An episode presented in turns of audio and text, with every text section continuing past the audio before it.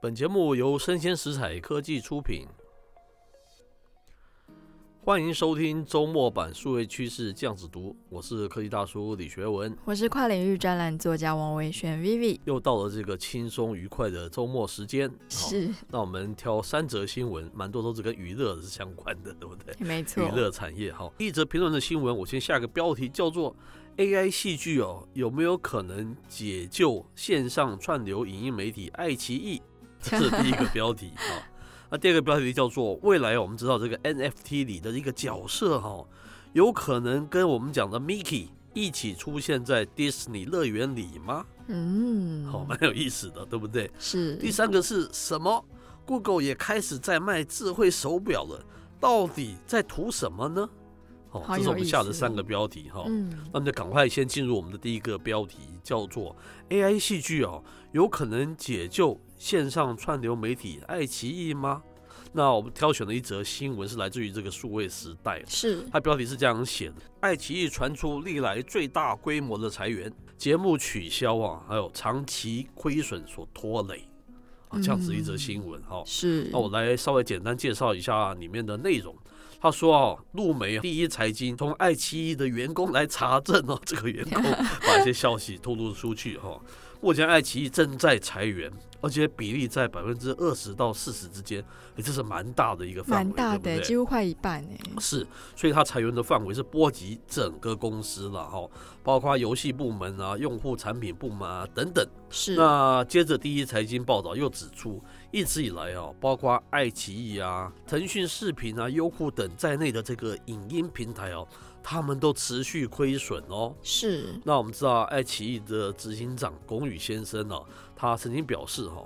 目前啊长影音行业啊遇到的最大问题是内容供应严重短缺，原因包括这个疫情影响进度啊，然后传统电视剧比例变少啊，新的网剧因为审核原因延迟上线啊，嗯，网剧品质打折扣等等啊。是那客观原因啊，则是因为短影音占据哈、争夺了用户的时间。短影音，就像 TikTok 那样子，是不哎、是？没有错，像抖音啊，像这个快手啊，嗯都是属于哦短影音嘛，哈、是其实一直以来哦，如果常常听我们节目的听友们就知道，我们一直认为这个 OTT TV 线上串流影音平台这个内容，是，它并不能构成一个产业嘛。没我错们，一直以来的观点都是这样子的嘛，没有是错嘛，哈。是等一下我们再来一一来分析了。我们知道过去不管它是无线电视还是有线电视，我们都认为它是一个非常成熟、非常有逻辑、有商业模式的这样子一个媒体产业嘛，哈。是最重要的关键因素是因为他们两个叫做第一个叫做频道化，第二个叫做时段化， 是，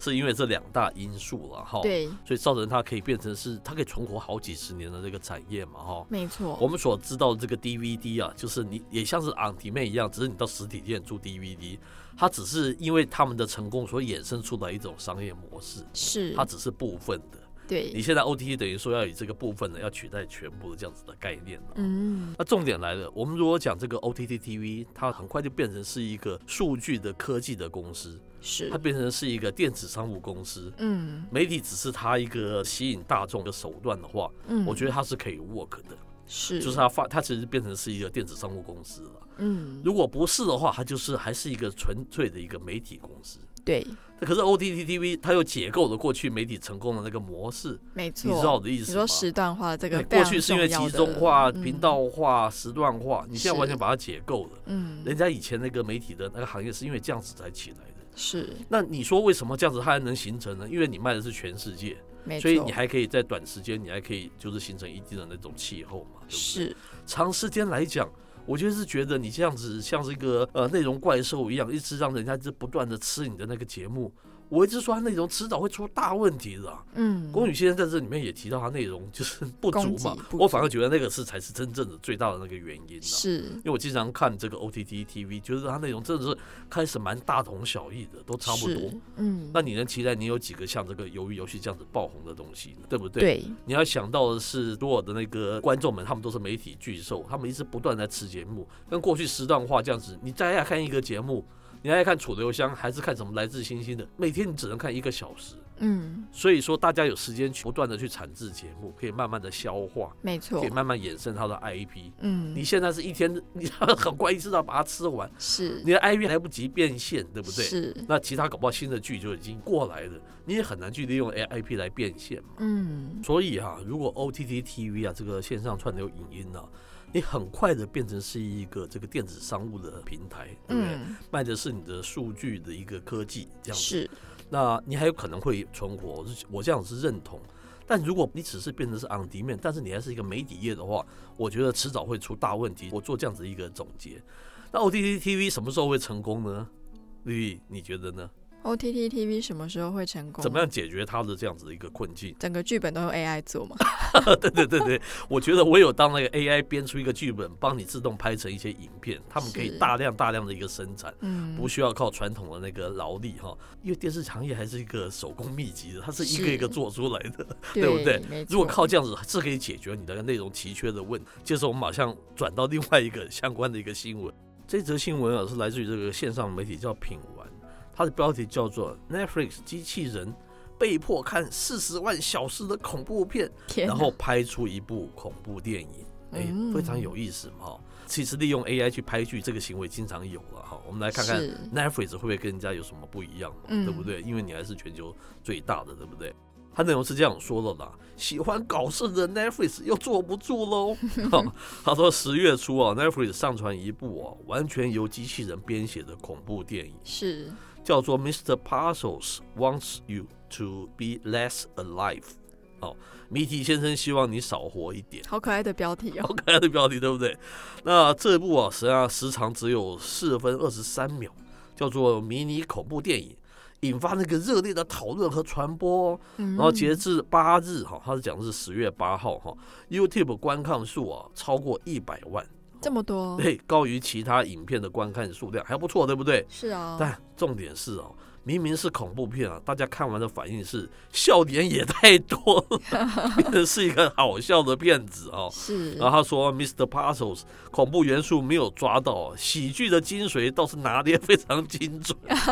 对不对 好？可爱哦，他说，看完整部电影啊，令人印象最深刻的是毫无逻辑的荒诞设定和出其不意的一个笑点。是由此可见啊，想要利用 AI 啊制作一个让大家觉得还蛮不错的内容，可能是离我们想象中还蛮远嗯远的，对不对？？嗯它并不能解决现阶段这个 OTT TV 的这个内容缺乏的一个问题了。可是我个人认为，其实大家不要想全部都是 AI 做嘛是。我觉得既然人的擅长的是在编撰的话，那就是是人写 AI 演就好了，这 那样就应该可以减少很大程度的算是，因为拍戏花的时间也是蛮长的嘛，是是对是不对是，Vivi 讲的很好啊，那就变成是完全是元宇宙里面在看电影，对不 对？ 也还不错、啊，没有错，，那么全部都不要用实体人去演嘛，对不对？是这也是一个不错的一个路数了。希望我们嗯 OTT 还可以存活到那天，进入到元宇宙世界，拍一些完全虚拟的东西，对不对？不过我觉得 Netflix 它现在找了几个有效的备案来说，我觉得它是就是整体来说比爱奇艺聪明一点，是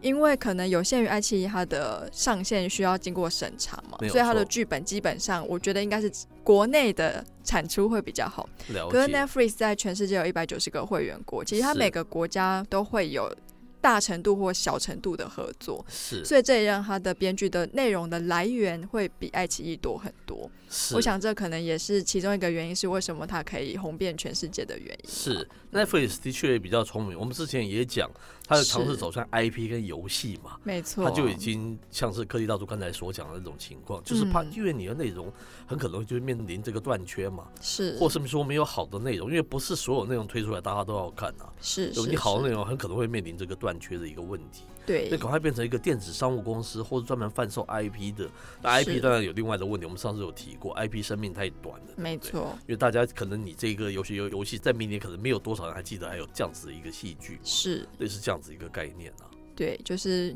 比起自制来说，其实合制来说对他来说更合成本了。是，可是大家嗯值得大家去醒思啊，包括刚才我们刚才讲说爱优腾嘛，嗯，爱奇艺、优酷还有腾讯视频，中国最大的三大平台都还在大量亏损中，哎，那你想是这个游戏怎么玩？我是不晓得怎么玩呐、没对不错，对？我这就是它你的 business 可能有的一个状况。可是我们传统电视产业，它可是从 day one 它就开始赚钱的、它的模式是我觉得是正确的、啊，对不对？嗯所以我觉得是蛮值得大家去深思的这样的一个是 issue。对啊。那以上内容播到嗯这边告一段落，我是科技大叔李学文，我是跨领域专栏作家王伟轩 Vivi，我们下回见喽。哦拜拜。